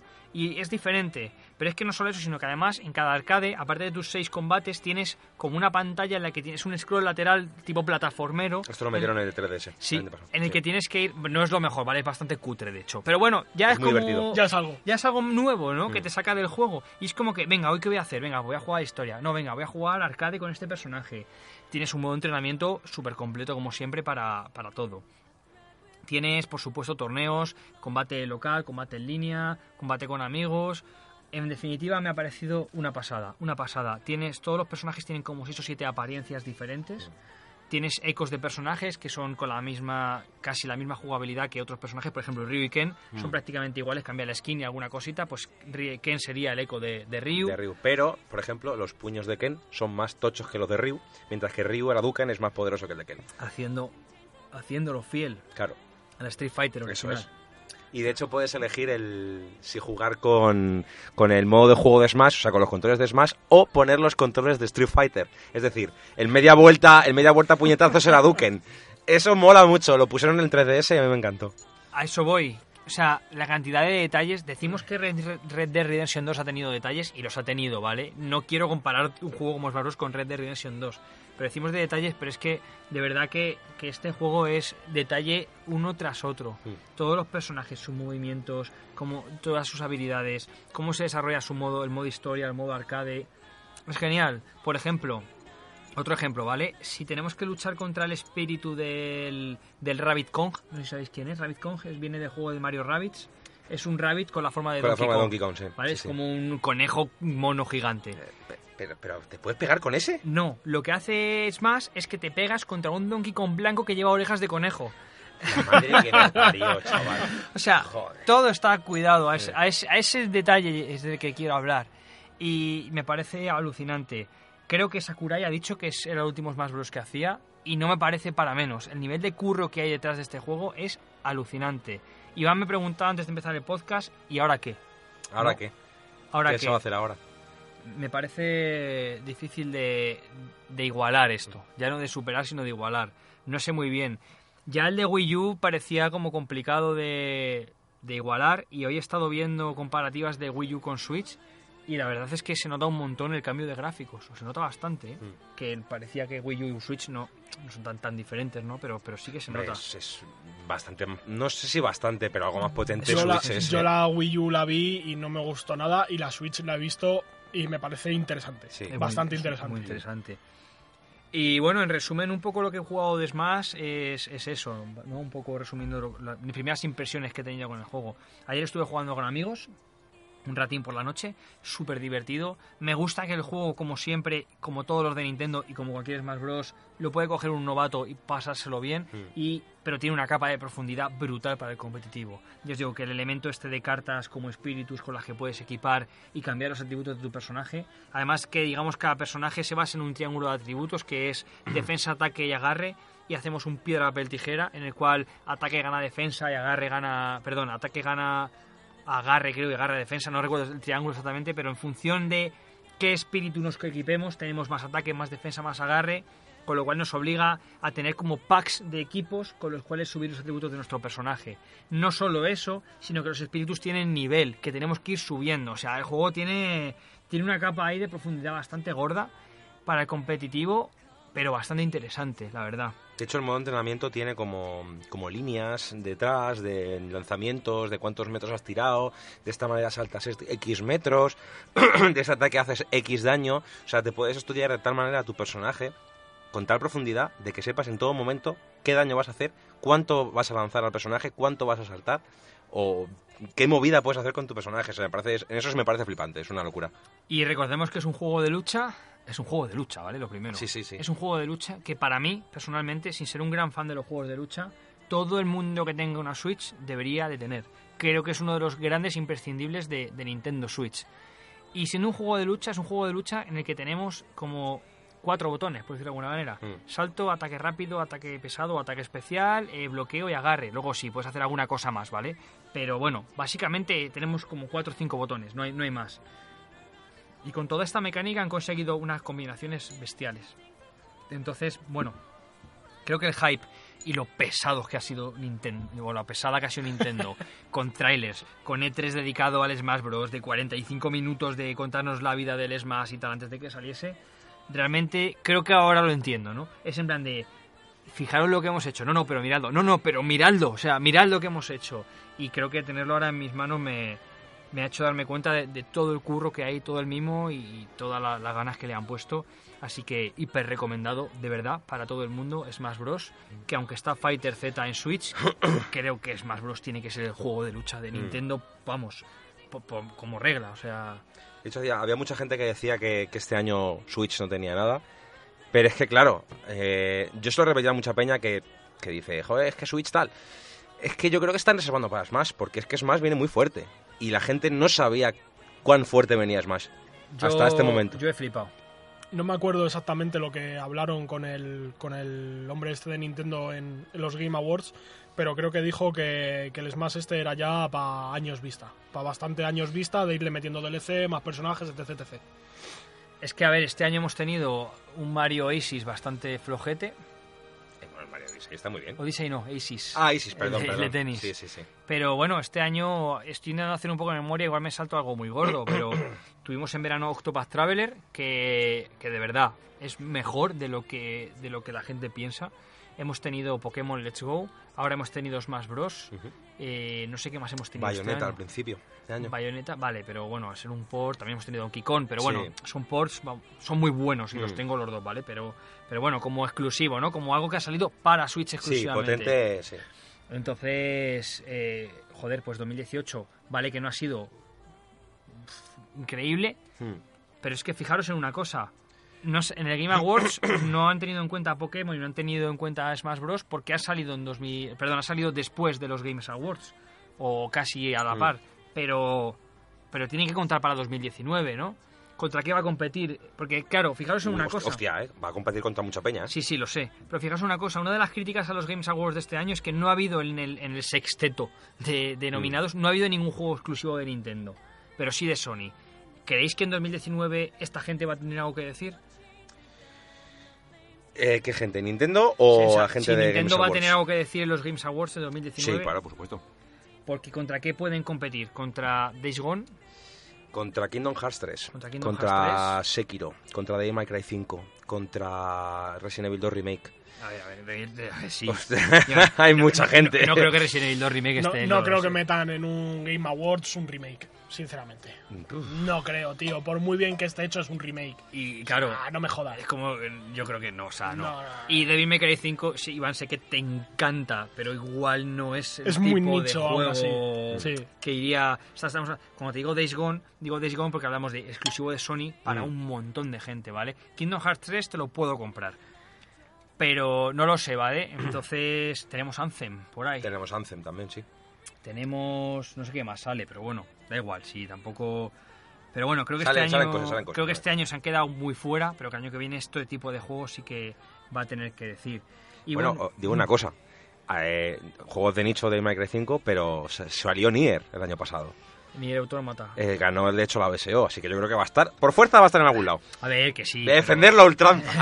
sí, no, digo que no vaya a estar Devil May Cry, pero que quizá, no lo sé, no en, en esté... el, en el, en el Game of the. Year, ahí ya es otra cosa. Ya ahí, no sé, no sé qué pasará. Pero Todo por- será verlo. Pero por otro lado, también os voy a decir, el año pasado, 2017, para mí uno de los mejores de la generación, hemos tenido Zelda y Mario Mm. en el top 1 y 2. O sea que bueno, Nintendo 2017 muy fuerte. 2018, lo que es el año Game Awards, bueno, pero joder, han acabado el año creo que por todo lo alto. O sea, Mm. me parece que, que tanto Pokémon como estos se... se- han- vamos, van a, van a tener mucho Hombre, que decir. son navidades. Nintendo siempre ha sido más enfocado a familia. Mm. Entonces es normal que saquen cositas muy jugosas ahora para vender mucha consola a final de año. Joder, es que con estos dos es que se van a inflar. Están saliendo inflar. packs ya, de hecho, por fin. Packs guays de Nintendo. Por ejemplo, ha salido uno con Mario Kart a 320 que he dicho, mira, está... ¿Viste la, la que liaste, la que liaron el otro día con un concurso de Nintendo Switch de Diablo 3? O sea, de Diablo 3 y de Diablo. Algo he leído, pero no me he fijado. Pues pusieron un concurso en Twitter, creo que fue, y para entrar en el concurso, para ganar un pack de Nintendo Switch toda personalizada de Diablo y tal, con la edición de Diablo y todo esto, tenías que poner un tweet con una foto tuya jugando a la Nintendo Switch. Ah, muy bien. Que es una de, vale, si me voy a meter a un concurso para ganar una consola, ¿cómo me hago la foto con la Es consola? como que era una consola que ya tienes, ¿sabes? Hostia, chaval. Entonces, claro, estaba la muertos. gente poniéndoles a caldo en plan de, pero ¿cómo que, cómo que una foto jugando a la ¿Sabes- consola si no la tengo? ¿Sabes lo que habría hecho yo? Y había mucha gente diciendo, joder, pues así si la ganas se la regalas a alguien. Y dices, sí, claro, me voy a apuntar a un concurso y tal para que me toque, que nunca me toca nada, para luego encima regalárselo a alguien. Y una... ¿Sabes lo que habría coña. hecho yo? Me habría hecho una foto con un cartón, tío. Mm. Con- con un labo de la. Switch, ¿no? Sí, con un Nintendo Labo. Pero Con plan, un labo casero de pero en Switch. plan su- super cutre. O sea, super cutre. Me habría hecho una foto con eso. Qué grande. Bueno, chicos, pues no voy a contar mucho más de Smash Bros. Creo que ya he dado mis, mis impresiones y, y de verdad, si podéis jugarlo, jugad. Y conmigo espero que juguéis pronto. Sí, sí, Tengo jugaremos. mandos de sobras, Iván también. Así sí, de hecho me la Switch, Ya veréis qué divertido es. Vamos a, a casi terminar, vamos a repasar los juegos de la semana. Como estoy ya medio afónico, os voy a dejar brevemente el testigo a vosotros dos para que repaséis los seis juegos que salen esta semana. Y ahora me reincorporo para, para acabar con los trofeos y ya dar el ending del programa, ¿vale? Vale. Así que os dejo la sección para, para vosotros contándonos qué sale durante esta semana. Vale, pues tenemos Kingdom Two Crowns. Sale el 11 de diciembre. Eh, bueno, no deja de ser una... Yo diría que es una revisión del Kingdom Two Crowns que salió hace un tiempo, con un modo nuevo de campaña. Eh, realmente no conozco el juego hasta ahora, que lo he, que lo he visto anunciado, pero bueno, eh, me recuerda mucho Terraria en algunos aspectos. Y bueno, pues en este juego lo que haces es ir avanzando como en Terraria por un scroll lateral y vas creando tu reino. Al parecer han metido nuevas opciones ahora mismo y bueno, pues contenido que no estaba antes en sus anteriores revisiones. Creo que sale en multiplataforma, El 11 de diciembre. el 11 de diciembre. También tenemos el lanzamiento para Play 4 solo en Japón de momento de God Eater 3. Es un juego que últimamente está teniendo bastante tirón. Tengo un par de amiguetes muy, muy, muy enganchados a los otros God. Así que habrá que ver qué tal sale esta nueva entrega. Sale el día 13 de diciembre. Yo vi el anime y jugué un poco al 1 y la verdad es que es un juego que es bastante atractivo. No sé cómo será ahora, pero, pero parece que está, que está chuli. Seguimos. Eh, sale Final Fantasy XV Multiplayer para PlayStation 4 y Xbox. No sé esto es realmente cómo funciona. Porque... ¿El 15, el 15 no era el MMO? Eh, no, el 15, el 15 es el de Noctis y esta gente. Pero la movida es que no sé si eh, em, está dentro del juego. o- sé que te están vendiendo el Final Fantasy XV por separado, pero solo el multiplayer. Eh, mi pregunta va a... mm, entonces, si tú tienes el juego normal, ¿no puedes jugar al multiplayer? ¿O cómo va este asunto? No, no lo entiendo, la verdad. Es una cosa muy extraña. Pero el caso es que solo te venden el multiplayer. Yo entiendo, por esto que dices, que el multiplayer para tenerlo tenías que tener el Season Pass, si no recuerdo mal. Ni idea. O Yo me he perdido ya con Final o, Fantasy o XV. comprar o comprar al menos el DLC que es el Conrad este el Brothers of no me acuerdo Bro- eh. Brotherhood, ¿puede ser? no me acuerdo pero vamos sí el, el- lo que es el multiplayer y entiendo que lo que te están haciendo ahora es sacarte un juego multiplayer de Final Fantasy XV que es como pues directamente eso el multiplayer. No tienes historia no tienes nada tienes solamente el multiplayer que mola bastante por cierto. He estado viendo gameplay y, bueno, básicamente todos los personajes, te haces tu propio personaje, bastante bien al parecer el modo editor. yo Y son todos Noctis, es decir, tienes todos los movimientos de Noctis. Yo lo, yo lo tengo, Mm. porque lo tengo todo de Final Fantasy XV. He jugado el, el multiplayer y mola bastante. ¿eh? Mola O bastante. sea, que si tienes, el, si tienes el 15, tienes el multiplayer. No, si tienes el Season Pass del 15... Tienes el, el 15, tienes el Sí, pero multiplayer. yo me pillé el Season Pass en su día, de los tres capítulos de Mm. esta gente Sí, y venía sí. El, el multiplayer. A mí me gustó, pero no tengo tiempo para jugar, así que... Mm. Yo estoy viejo, yo me quedé en el 7 y en el 8. Bueno, no estás viejo, estás adecuado. Bueno, el 9 y el 10 molan muchísimo también. Sí. El Pero- 9 jugué muy, muy poquito. El 9, el 9, el De 9 hecho, es mi juego favorito. Llamarme, llamarme Fag, pero seguramente me compré el 10 para la Switch cuando salga. Con el 10-2. que es FAG porque me parece, espera, de digas nada, me parece una gran decisión, la apoyo y es probable que la emule también. Así que, Fag de fan de, ah, de la vale. saga. Sí, sí. Eh, bueno, es que van a bueno, no sé, supongo que lo 7, sabéis. 8, no, el Sí, 8 no. no, el 8 7, no. 9, 10 y 11. No, y 10-2. Mm, 10-2. El 8 no, perdieron el código. Muy bien.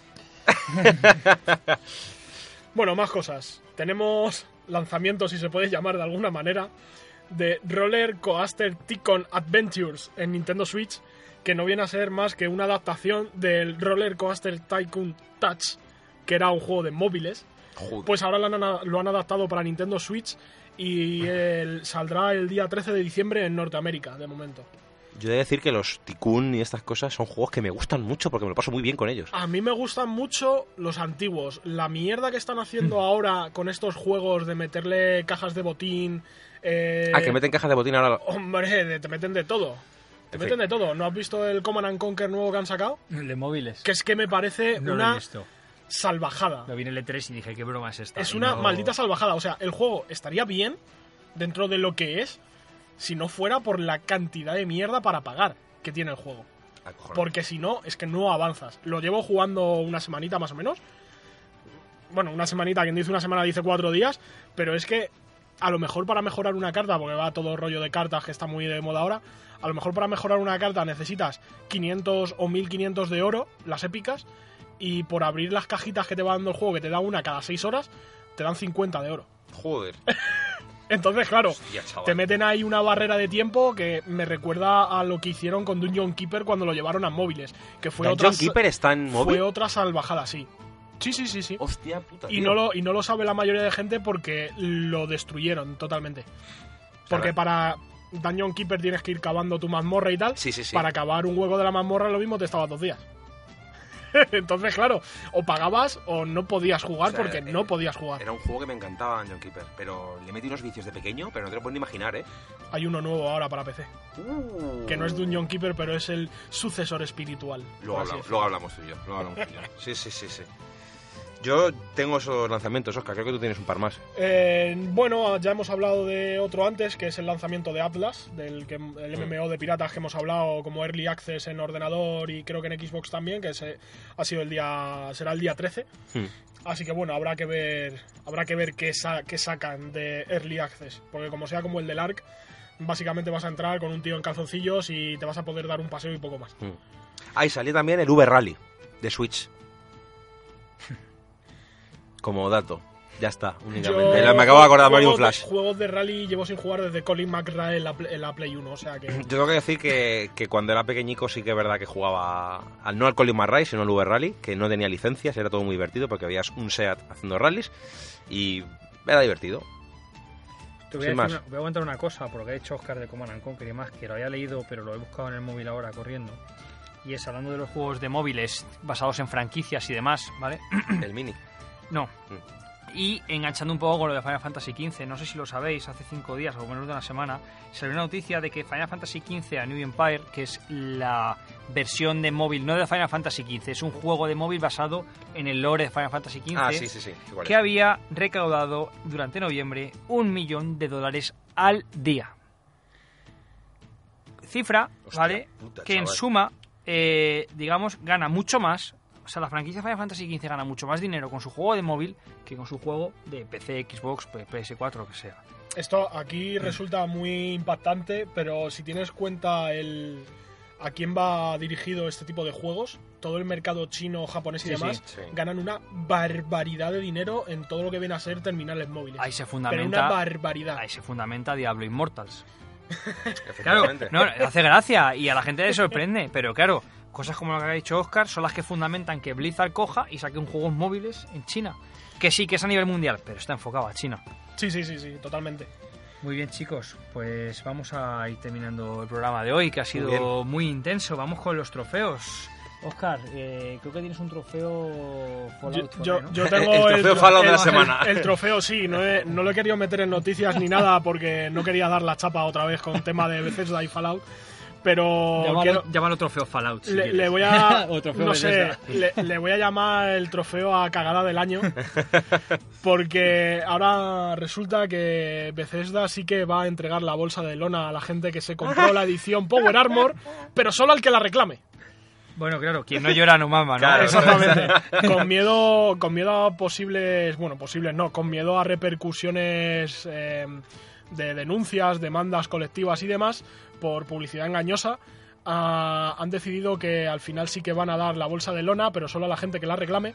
Y tienes eh, incluso unas fechas para reclamarla, porque van a, van a pedir la producción en función de la gente que la Ya me reclame. imagino. Solamente si la reclamas en el solsticio de invierno, en el eclipse lunar de Marte con no sé qué, entre las 23.58 40 segundos. No, creo que han dado hasta enero del año que viene para, para hacer una petición, una reclamación. Y, y bueno, habrá que ver si luego les llega la bolsa de lona de verdad, porque yo ya me espero una bolsa de nylon mejorada. ¿Te o imaginas que alguna viene una bolsa de lona dentro de una bolsa de nylon? Sería increíble, tío. Me espero cualquier cosa. Me espero cualquier cosa. Bueno, bueno, bueno. Nada, nada. Trofeo Fallout. Trofeo Fallout. Bueno, eh, yo tengo mi rupia de oro de la semana. Eh, dificultad y diversión a la hora de cazar legendarios en Let's Go. Eh, hay que decir que con Articuno no me costó nada, me costó dos Ultra Balls, pero con Zapdos gasté como 50. Y hacía mucho, mucho, mucho tiempo que no me costaba tanto capturar un Pokémon en la franquicia entera de Pokémon. Porque en Ultra Luna, Sol Luna y XY era mm, de- o sea, deleznable lo fácil que era. Pero ver. deleznable de una bol. Yo solamente puedo hablar de las sagas clásicas, que son las que he jugado yo, y yo recuerdo que tanto en oro, oro como, perdón, azul como oro, eh, la dificultad era muy elevada. Tenías que dejar a Pokémon muy debilitado, con estados alterados y demás para conseguir, para conseguir co- capturarlo, ¿no? Y gastar muchas, muchas Mm. Pokéball o Ultra Ball. Yo no he llegado Mm. a los legendarios, no es spoiler, evidentemente, no he llegado a los legendarios, pero La, es- la- espero, espero que me cueste. La mecánica es como la de Snorlax. Debil- Debilitas y ya puedes entrar al modo captura. Ah, espero que me cueste, la verdad. No mucho, pero que me cueste, porque al final, pues bueno, Al ser también los pájaros, es como están moviendo, ya. eso dificulta aún más todavía lanzar bien las bols. Que eso es otra historia. Vale, o sea que nada de usar la Pokéball mando, ¿no? Hay que, hay que usar el- Con el joystick. Aquí al, tengo, tengo un colega que lleva jugando a Pokémon Go desde que salió, que es que ya te lanza bolas curvas perfectas con dos móviles a la vez con la misma mano. Es alucinante, tío. De hecho, sí, porque es, Alucinante. Es los como el movimiento lado, está súper medido, ¿no? Se pone los dos móviles uno al lado del otro y coge con, con, lo- con dos dedos, pone uno en cada móvil y te hace las bolas curvas y les da perfecto, tío, en la tirada. Bueno. En, en los personajes a los que tira, macho. Es alucinante. Yo tiro bien con el joystick en modo normal, o sea, lo que es decir, agitando la mano, pero no logro con el, con el modo manual de la A. O sea, es que es imposible, tío. Ah, pues a mí me parece más sencillo. Bueno, estamos mezclando cosas. Ojalá está hablando de la versión de Pokémon Go de móviles, en la que con tú con el dedo puedes darle efecto. En el Pokémon Let's Go no puedes darle efecto, pero en función de cómo juegues, sí que cambia bastante la experiencia. Mm. Si juegas con los Joy-Con adaptados en la consola, tú mueves la consola y con el giroscopio apuntas y Puedes, con la puedes moverlo también con, la, con el joystick. Ahí está la movida. Ah, Tienes que estar muy quieto porque la cámara se te mueve para todos los lados como muevas un poco la Claro, por el giroscopio, pero a mí Claro. me, me parece más fácil porque una vez que centras la consola es darle a la A Sí. y la Pokéball va al centro geométrico de la pantalla. Sin embargo, si juegas con Joy-Con tienes que agitar el Joy-Con, En función de dónde está el Pokémon. pero es que si juegas con la Pokéball ya te cagas, porque es que te lo pasas muy bien, pero la bola eh, va donde quiera, o sea, o sea no, no, no le das ni de coña, o yo soy muy torpe, que puede ser, ¿eh? Guay, pues yo voy a hablar mucho de Smash Bros, ¿vale? Es normal, Dale, es lo dale. que he jugado y, y de- es lo que me, ha- me ha flipado. Voy a hablar de, de un trofeo para mí de, de platino, vamos, o sea, me ha parecido lo más brutal. Y es la fonoteca del Smash Bros. Mm. Ya os mandé un vídeo ayer de la, de, de la expectación que me causó. Smash Bros. contiene más de 800 melodías de todas las sagas que componen el juego. Eh, y han hecho una fonoteca dentro del juego en la cual es tipo reproductor. Te puedes hacer tus listas de reproducción y escuchar la Switch como si fuese un MP3. Me parece, a ver, no es muy práctico porque la Switch es muy grande, pero me parece brutal. Me parece brutal porque han rec- bueno, recompuesto, han regrabado todos los temas de, la- de las, pues, de las diferentes melodías, de las diferentes canciones de sagas míticas. Y joder, escuchar Vampire Killer de, de Castlevania o escuchar eh, la, la canción que os puse ayer, la de Final Fantasy Sí. VII, la de Let's the Battle Begins, que es la canción de combate de Final Fantasy VII, reorquestada y rearreglada. No sé, me ha, me ha encantado, me ha encantado. O sea, me ha parecido algo brutal y, y esencial para, para este tipo de saga. De hecho, creo que el online de Nintendo, con la movida esta de la nube que tienen, creo que podías subir tu lista de reproducción al online de Nintendo y cogerla con el móvil para poder llevártela a cualquier lado. Con la aplicación. Alguna movida sí leí, a lo mejor me estoy columpiando, guay, no tengo ni idea. a lo mejor me estoy columpiando y seguramente me columpie, Igual pero creo una, que algo por, iba por ahí. es una japonesada de estas que sacan solo en Japón y... Pues puede- pues no, puede no, ser. que Nintendo... Sí, eso sí. Si, si hace 10 cosas, Europa llega a 2, pero 8 se quedan ahí. Y no sé, es una de las cosas que... Y es música, no es ni Sí. siquiera juego, pero es que me ha, me ha, me ha flipado, me ha Bueno, flipado, para, para nosotros que somos músicos, eso sí que. me ha flipado. Claro. Muy bien, y Oscar, ¿tienes algo más? ¿Tienes algún otro trofeo Fallout por ahí? Sí, tengo otro. tengo Dale, otro. dale, dale. Tengo el trofeo cagada, más cagada todavía de, de la semana. Bueno, pues resulta que Bethesda no sabe cómo programar una, un- una página web de ticketing para poner incidencias y demás.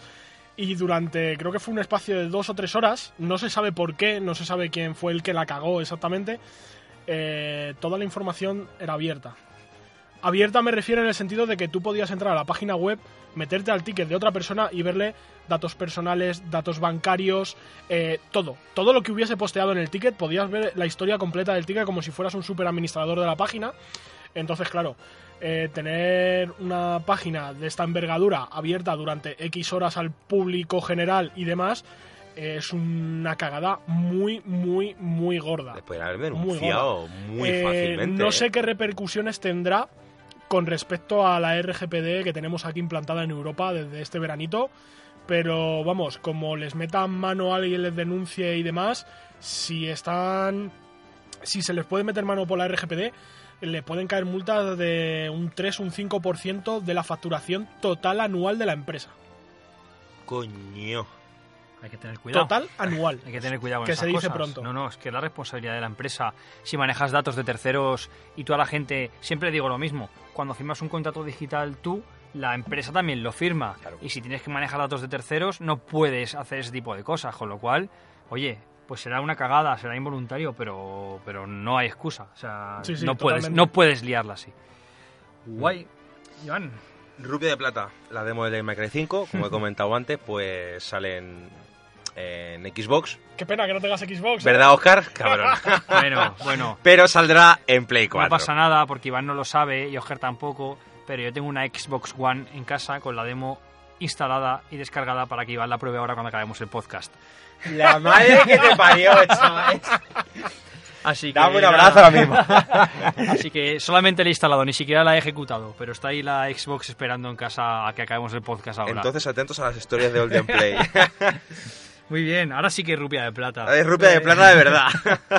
Muy bien. Sigo, sigo yo. Más cosas que me han gustado. Trofeo de oro o de lo que queráis llamarlo.